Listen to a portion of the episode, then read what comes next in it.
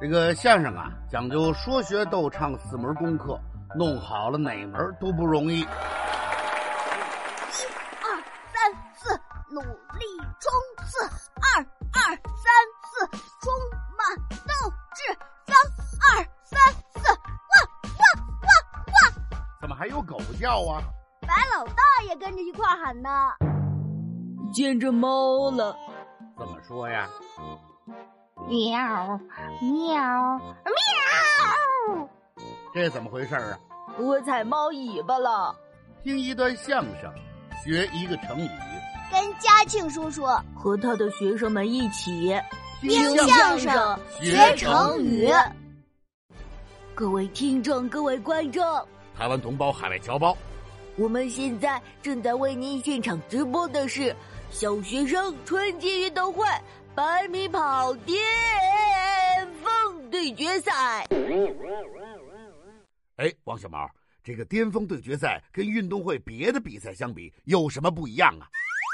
这个巅峰对决赛，它主要是巅峰的对决赛。这个巅峰，等会儿，等会儿啊，你干嘛非得拉长音儿啊？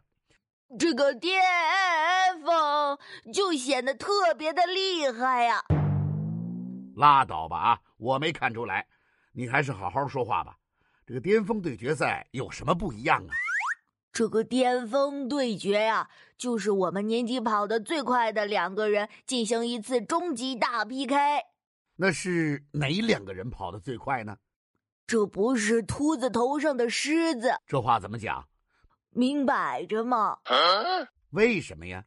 我们年级跑得最快的，当然就是狗见愁小九和爸爸妈妈都是运动员的大福啊。这两个人可是老对手了。在过去的多场比赛中，他们俩各有胜负，所以今天在好多好多的同学和老师的见证下，他们要是骡子是马拉出来溜溜，是骆驼是猴牵出来走走，是山羊是猪拽出来瞅瞅，是呃是白菜是豆腐拉出来看看。这都什么乱七八糟的啊！谁牵着一颗白菜满大街转悠啊？反正就是要比一比谁跑得快。这可太好了啊！我也一直想看一看这两个同学到底谁跑得比较快。你看，他们身后啊都有很多的同学呀。是啊，他们还都喊着口号，拉着条幅呢。大福这边是跑步跑步最棒大福，小九这边是。小九，小九最快，小九。大福这边还有呢，大福跑得快，大福跑得帅。小九这边也有啊，小九跑步得第一，没有人能和他比。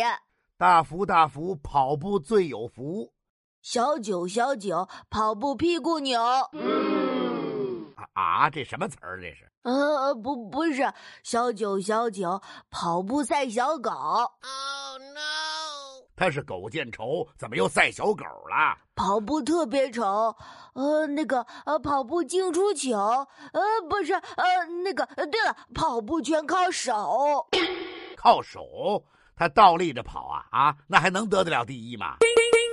哦哦，对了，是小九小九第一道永久。哎，这回差不多，行了，这回啦啦队咱们介绍完了，赶紧看看两位选手吧。两位选手，一个是穿着白底儿黄边黄色跨栏背心儿和蓝底红边红带运动裤的狗见愁小九同学，那另一边现在什么样啊？另一边是穿着黄底白边白色跨栏背心和红底蓝边蓝带运动裤的运动世家大福同学。两位同学，这就介绍完了。今天的比赛究竟是穿着白底黄边黄色跨栏背心和蓝底红边红带运动裤的狗见愁小九同学能够取得胜利，还是穿着黄底白边白色跨栏背心和红底蓝边蓝带运动裤的运动世家大福同学能够获得冠军呢？哎呀，真啰嗦！穿着白底黄边、黄色跨栏背心和蓝底红边红带运动裤的狗见愁小九同学说，他今天一定要取得胜利。穿着黄底白边白色跨栏背心和红底蓝边蓝带运动裤的运动世家大福同学说，他一定能够获得冠军。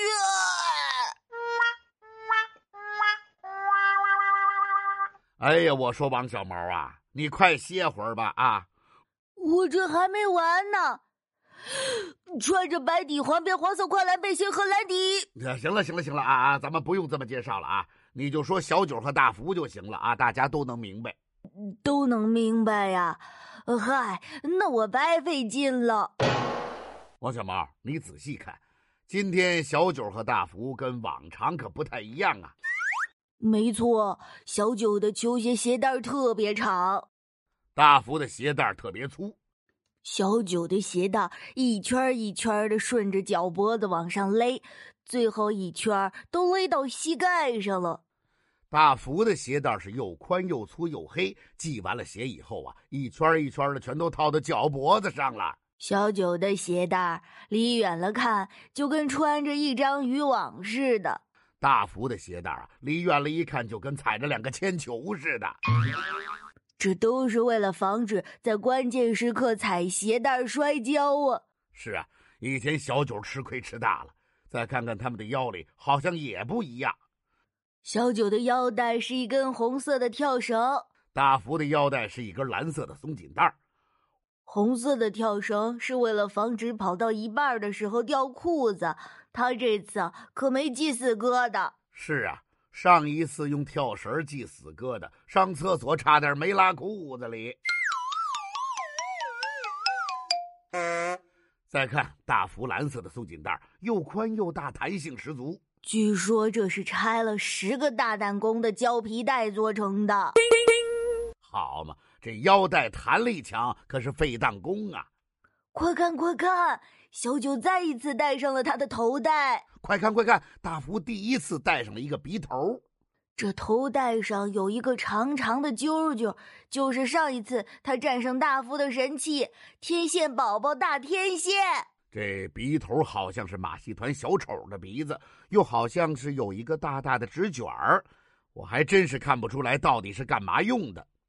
他们俩准备的可真多呀！好了，时间差不多了。两个同学都蹲下身子，做好了起跑的准备姿势。在终点线也有很多的摄像机，准备记录下这令人激动的时刻。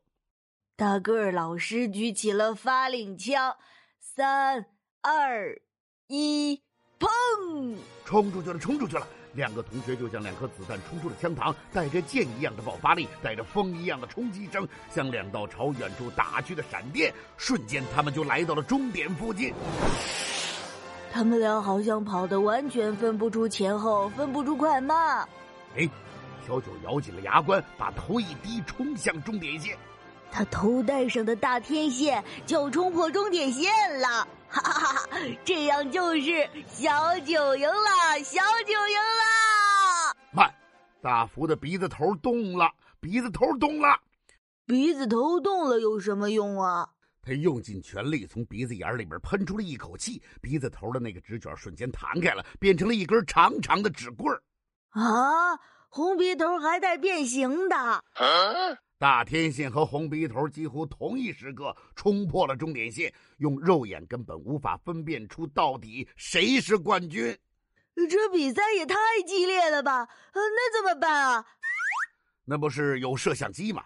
大家把录像放慢镜头，一点一点的比对，不就分出谁是冠军了吗？好家伙，这也太难了吧！小九和大福平时就常常为到底谁跑得更快互不服气，这次非得分出个高低上下来。我看呐，他们俩这次的跑步真正体现了一个成语呀！什么成语呀？争先恐后，争先主后。哦，对对对，皮皮虾、海螃蟹、咸带鱼这些海洋生鲜是得煮了以后再吃，要不不卫生。什么生鲜煮后啊？是争先恐后。我不说了吗？这是个成语，是关于跑步的成语吗？